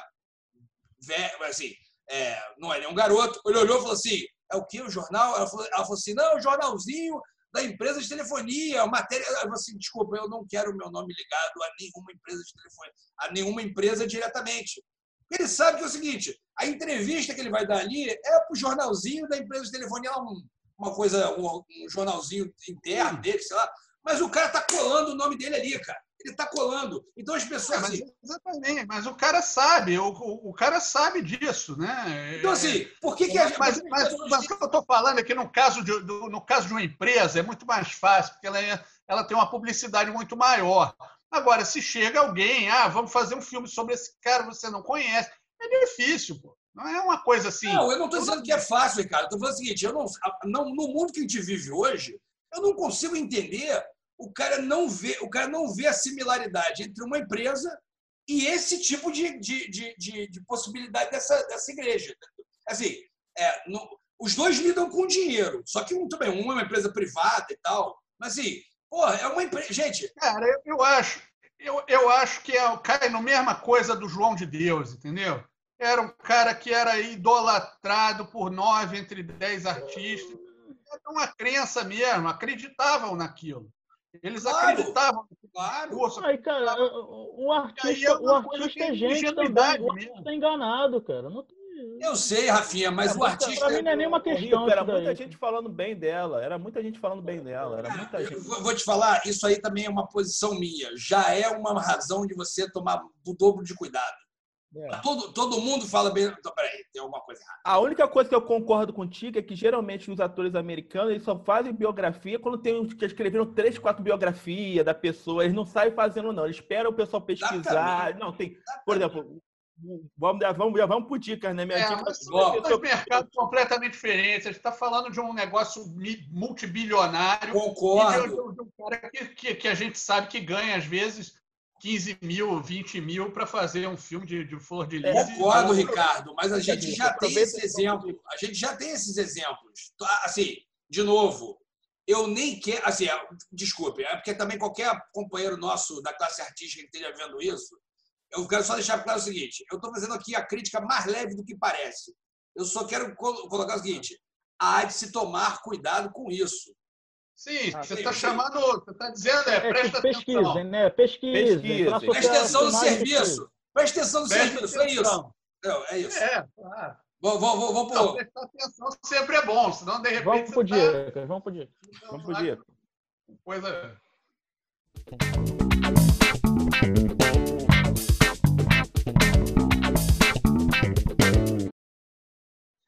E aí, quem começa as dicas? Eu vou, dar, vou começar, vou começar hoje. Falou de biografia. Já que tu falou de biografia, ah? já que falou de biografia, ah.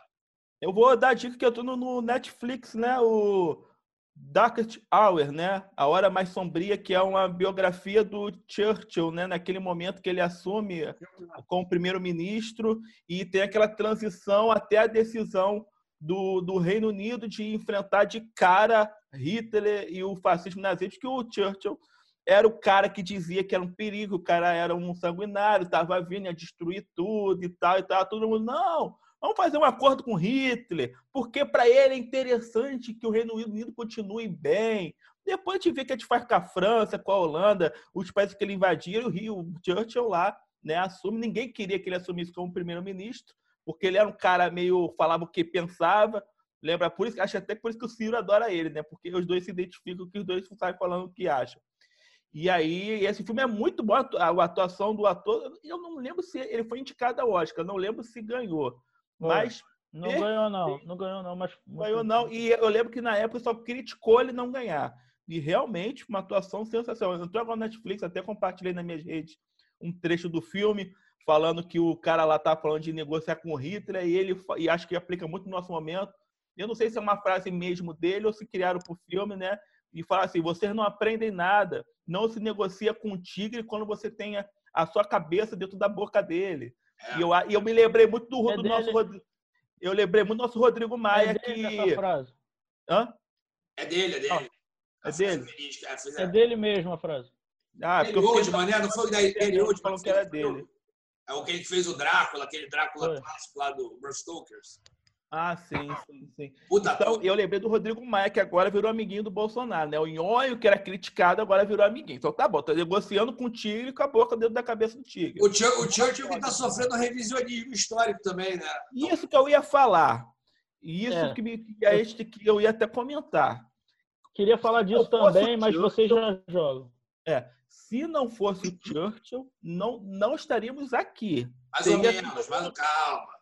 Não, não, seria um mundo totalmente diferente. Não, olha só, eu, eu, só, eu só quero deixar. Aí vocês vão dizer que eu sou soviético, de novo. Mas assim. Não, não, sim, sim. É, ah, realmente, a União Soviética foi fundamental para eu, eu, eu, eu, botaria no mesmo, eu botaria num patamar quase, quase, quase próximo. Não, sim, sim. Stalin e Churchill.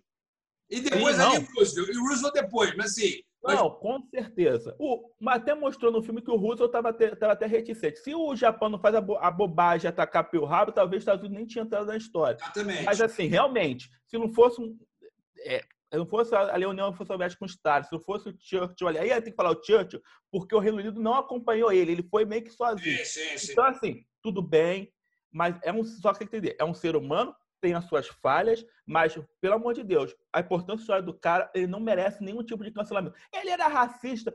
Galera, são seres humanos, não existem pessoas perfeitas. Vamos ah, peraí, peraí. Eu quero que, não, quero só, eu, mas vamos eu quero que encontre, eu quero que encontre um membro da elite inglesa daquela época que não fosse Pô, racista. Só era, que não era. É. O cara era, um, era, era, era, da, era da elite econômica e política da Inglaterra, é, é, Inglaterra principal potência, Inglaterra imperialista. Não tinha a menor chance do cara não ser imperialista, dele não ser racista, dele não ser machista, dele não ser homofóbico. O quadro todo dele. E que assim, não, não é para a gente jogar isso para debaixo de uma pedra. Isso, isso, tem que ser ressaltado. Eu não vou quebrar Mas também a não pode diminuir pô. o papel dele. Pô, tem uma Pelo estátua de do Deus. Churchill lá em Londres. Assim como... Vou quebrar a assim estátua assim como... porque ele era racista? Pelo amor de Deus. Assim como é o caso do Stalin, por exemplo. Stalin é, é, é uma figura... Ele, ele assassinou milhões de pessoas na Rússia, na União Soviética, né? É, mas assim, também não dá para apagar a importância dele na Segunda Guerra Mundial. Então, Importância histórica, gente. A gente tem que vamos ser adultos, né? vamos ser adultos. Claro, não, pô. não é filme da Disney, não é filme da Marvel. Vamos parar com essas maluquices. Parece que a história tem que ter roteiro. Né? São pessoas, ainda mais grandes dirigentes. Exatamente. Não, e eu falo, e assim, é, depois das minhas últimas dicas e essa defesa de Stalin agora, porra, qualquer pessoa que assim vai achar que eu sou comunista. A gente vai cancelar também a cultura romana. É. Sobe a internacional comunista aí pro Rico. Rico, é. Pô, eu passo longe disso, mas tudo bem. Bom, próximo. Quem é o próximo? Posso ser eu. Eu sou famélicos do mundo. É o seguinte. Não, eu é, falo, eu falo. A minha dica. Fala aí. Vai lá, vai lá então. Não, a minha a dica, minha é, dica é, Pô, decida vocês dois. O delay vai tá subir. Rafael, vai, vai, vai. Rafael, Rafael. Sai que é sua, Rafael. A minha dica é da Netflix também estreou agora, no- nos últimos dias. Foi, foi, não deve ter nem uma semana. É um, é um documentário brasileiro, excelente, muito bem feito. É Axé, Canto do Povo de um Lugar. Tem até o, o Caetano Veloso na, na capa do, da arte, né? Do, porque ele é grandão, tem quase duas horas mas é incrível, é, é, é- é algo que assim eu sempre achei que a gente trabalha muito fazer bons documentários, assim, porque a gente tem bons documentários é, de, de daquele documentário raiz, assim, independente e tal. Mas eu acho que a gente tem que ter mais documentários é, é, com verba, com gente conhecida e tal, para falar de coisas nossas. E esse documentário falando da história do, do, do axé, lá do início, lá com, com, com- Eu não sei a história de. Eu não sou nenhum expert. Mas é o que fala do do. Luiz Caldas, né? Isso, do Luiz Caldas, que fala do, do- do- dos blocos afro, que também deram início a, a tudo isso, do próprio Chiclete com Banana, que está aí até hoje, mas foi um dos percussores, e, e da parte técnica dos trios elétricos, explicando por que, que os trios trio elétricos elétrico. fizeram o sucesso que fizeram, da parte musical da, da, da barra baiana, aí depois teve a mistura com os tambores afro, os tambores do candomblé. É, é, faz- é- é uma- é- conta toda a história do início desse, desse ritmo musical que, que você vê que não, não fica distrito ao ritmo musical. É algo cultural, é algo que estava efervescente na Bahia da época, de Salvador principalmente da época.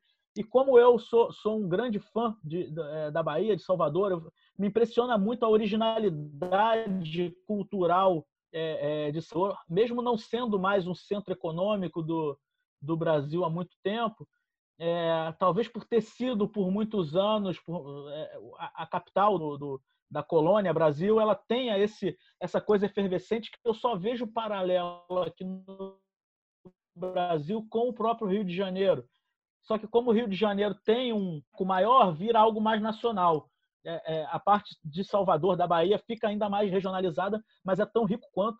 É, e para quem não sabe, é, é, eu tenho boa parte da, da minha recém recém agregada família, né? Porque veio pela parte da minha esposa, que é baiana, é, a, a família dela toda é de Salvador, então eu entraram muitos baianos na minha vida nos últimos anos e eu vi que é, é uma cultura riquíssima. Você pega as letras é, de algumas dessas músicas, é, é, contam histórias inteiras de antigos reis africanos, de, de, de, de tribos é, é, da, da- da- do folclore é muito rico. Não é o axé não é só aquele aeô, aeô, aeô.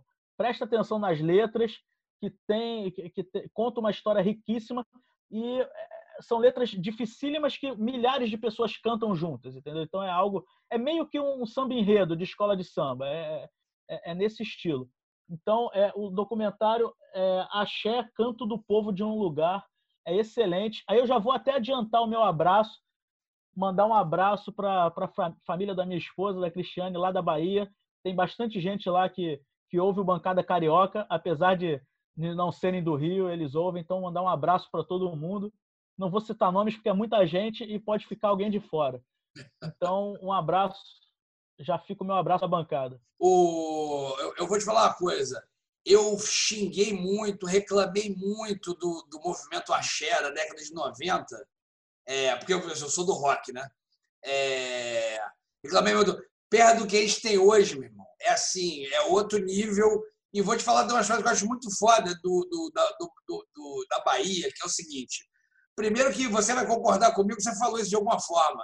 É, quem, eu, a pessoa que ouviu falar isso é, a primeira vez foi Ari Barroso. Ari Barroso deu uma virada na carreira quando ele vai para a Bahia. E a Bahia tem um negócio que é muito louco mesmo, né, cara? Tipo assim, é um, é um, é um, é um lugar que quando você chega lá, você. É, um, é uma coisa meio inexplicável. Talvez as as pessoas que não sejam do Rio, quando vêm para o Rio, talvez tenham essa epifania de alguma forma. Como a gente é do Rio, a gente não sente. É, mas a Bahia tem uma coisa muito legal mesmo. E tem umas coisas culturais É. do dia a dia que eu acho maravilhoso. O Laeu, o La- O Lá Ele é um troço maravilhoso. Eu fiz campanha com uma amiga baiana, se estiver assistindo Tininho, um beijo, que tinha esse negócio do Lá Ele. Sabe que é o, o Rafinha deve saber disso. Sabe o que é o Lá Ele? O Lá Ele é o seguinte, segundo a, a, o, os baianos, você não pode nunca deixar a rima rica, para não ser zoado. Então, por exemplo, o Bahia vai jogar em Pituaçu, eles não falam Pituaçu, eles falam, sei lá, Pituacises, sei lá, eles tiram a rima rica do final das palavras. E aí, quando fala assim, não, porque Fulano vai jogar lá em Pituaçu, lá ele. Aí eu falei, o que é o lá ele?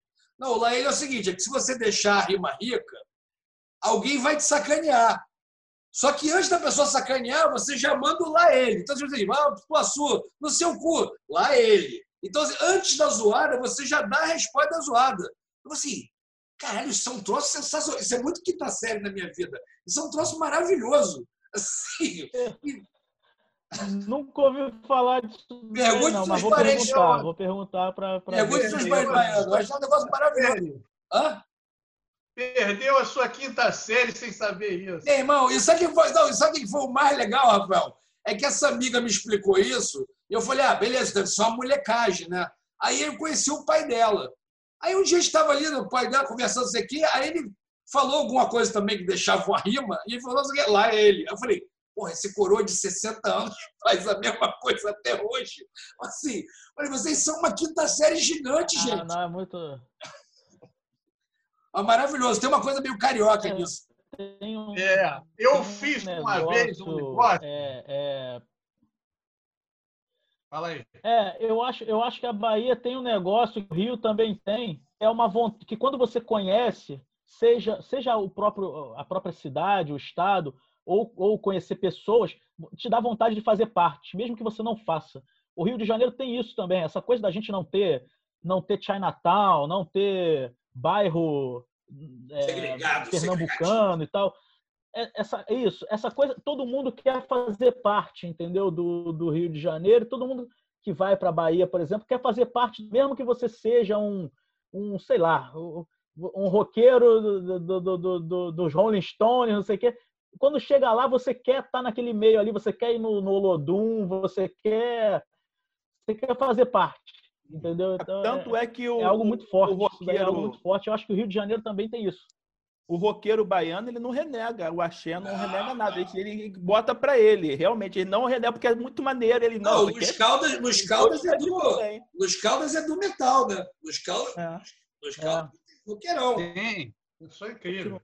Eu fiz uma vez um evento em que começou de, de, de brincadeira, de zoação, que se chamava Nova Poesia Baiana, em que era recitava poesia só tirada de música de axé, né?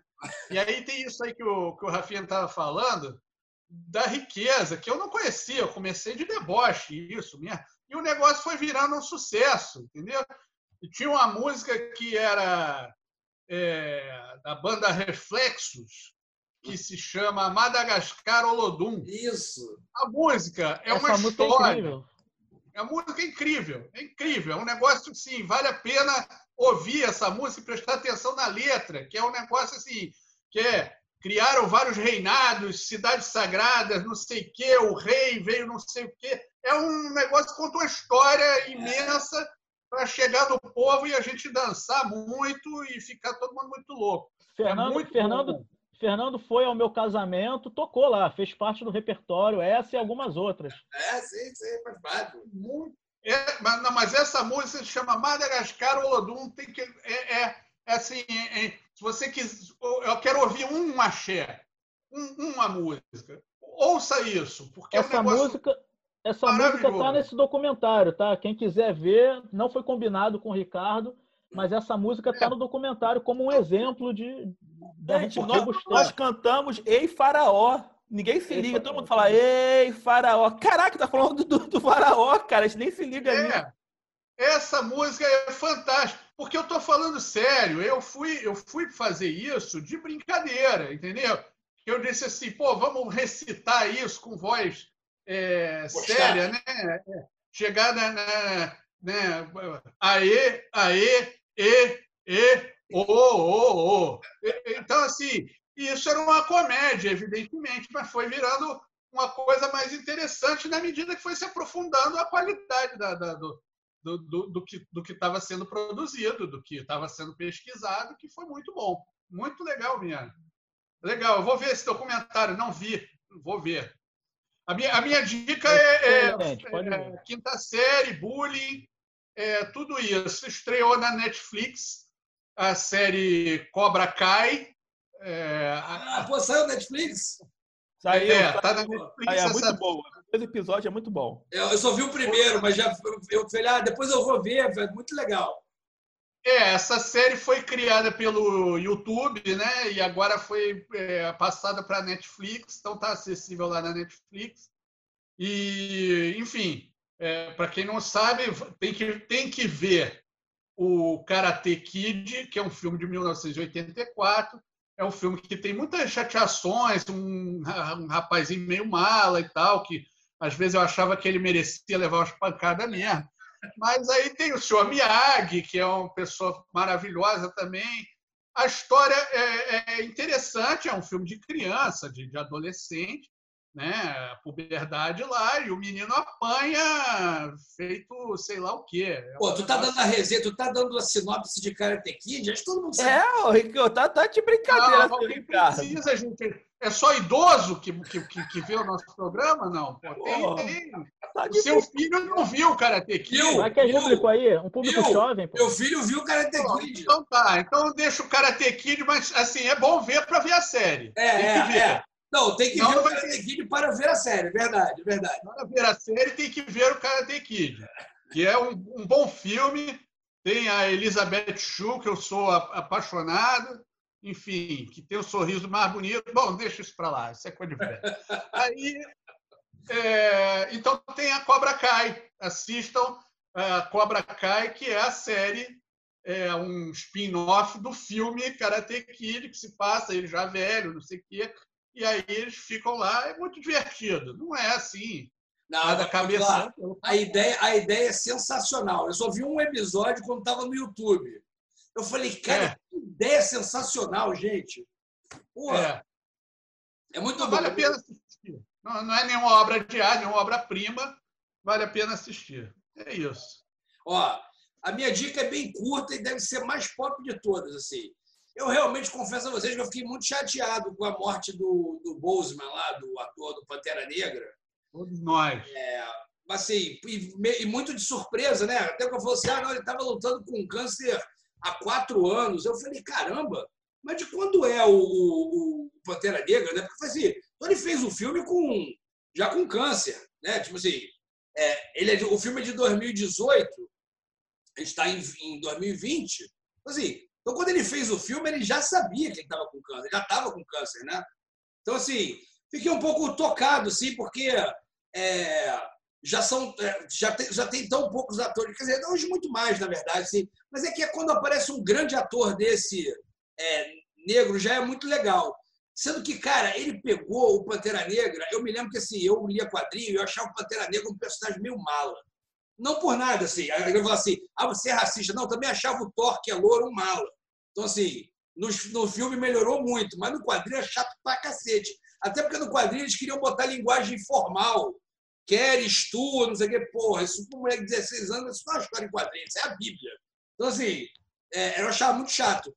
Mas, porra, quando os caras fizeram o filme, eu fui ver, e é dire... todo mundo já deve ter visto, eu estou dando uma dica que todo mundo já viu, mas reveja com o seguinte olhar: a direção de arte é um troço sensacional. Eles conseguiram condensar toda aquela imagética de padrões africanos que, que se você que também tem essa doideira, né? O meu filho estuda numa. Os meus dois filhos estudaram numa creche aqui em Santa Teresa, que, que é muito ligado nessa coisa da cultura negra, cultura popular e tal. E eu me lembro que uma vez ela passou um trabalho para o menino, é, falando para fazer, trabalhar padrões. Ela tinha dado alguma aula sobre, sei lá, sobre. Não vou me lembrar agora qual foi o país, mas tipo, sobre o Congo. Porque tinha alguma relação cultural do Congo com a gente lá no trabalho que gente fez. Procure na internet padrões do Congo. Aí eu fui no Google, eu botei lá Congo. E assim, meu irmão, só no Congo tem uns 4 trilhões de padrões de cor geométricos. Se você botar padrão africano, então, é uma miríade de misturas, de culturas ali naqueles, naquela imagética que você está acostumado, aqueles padrõezinhos coloridos. E assim, eu falei, caralho, eu não tenho a menor ideia de. Eu não sei olhar e falar assim, ah, isso aqui é do Congo, ah, isso aqui é de Angola, ah, isso aqui é de Nairobi, isso aqui é. E assim, e, e no filme, o, o a pessoal da direção de arte ali conseguiu condensar isso numa coisa afro-tecnológica. Então, assim, eu me lembro que eu prestei muita atenção nisso e fiquei assim, porra, eu queria ter trabalhado nesse filme, gente. Essa pesquisa deve ter sido muito legal, sabe? Porra, vamos ligar isso aqui, vamos botar essa coisa no uniforme, porque isso, isso eu achei muito legal. Então, eu recomendo assistir com esse olhar, em homenagem ao nosso Chadwick Boseman aí, que infelizmente nos deixou tão cedo. Uma pena e não vai ter Pantera Negra 2. Não com ele, né? É, não, e ele, e é engraçado que ele abraçou o Pantera Negra e ele, sim, ele entendeu a importância do Pantera Negra e ele pegou aquela identidade e ele se colocou como um ícone Cara, de a, inclusão a social. Isso foi muito ele. nele. Ele se botou como esse ícone. Não, eu sou o Pantera Negra. Bateu no peito, sou eu, e eu vou representar para a criança negra, é, afro, afro para ela entender que ela tem representatividade. Aliás, todos os atores ali é. botaram isso para a Lupita, todo mundo ali botou isso. Então, e eu tive o mesmo impacto que você, Rico. É. Eu, na minha opinião, foi o filme do ano. Não ganhou o Oscar melhor filme porque tem implicância de filme de herói, mas até que eles deram um Oscar para eles lá para poder dizer que homenagear o filme. Cara, eu vou te falar, eu, eu acho aquela essa parceria do Pantera Negra, né, dos atores que, como você falou, abraçaram o personagem, colaram a sua imagem ali com a Marvel que é uma aula de liberalismo, né? É assim, porra, inclui os negros, eles pagam o ingresso, dá dinheiro, porra. Dizer, ser racista não dá dinheiro, é simples. Então, assim, é, se você for racista, pelo menos não seja burro. Também ser racista e não ser burro é difícil. Mas, assim, não seja estúpido, entendeu? É, é, é uma aula de liberalismo aquilo. No bom sentido, claro, né? Mas, enfim, Bom, é, todo mundo já deu dica, já, né? Ficou faltando alguém? Já, já, já. Um abraço ah, agora. É, Dica foi do tamanho do programa. O que, que é? Dica foi do tamanho do programa. É. Então, abraços da bancada.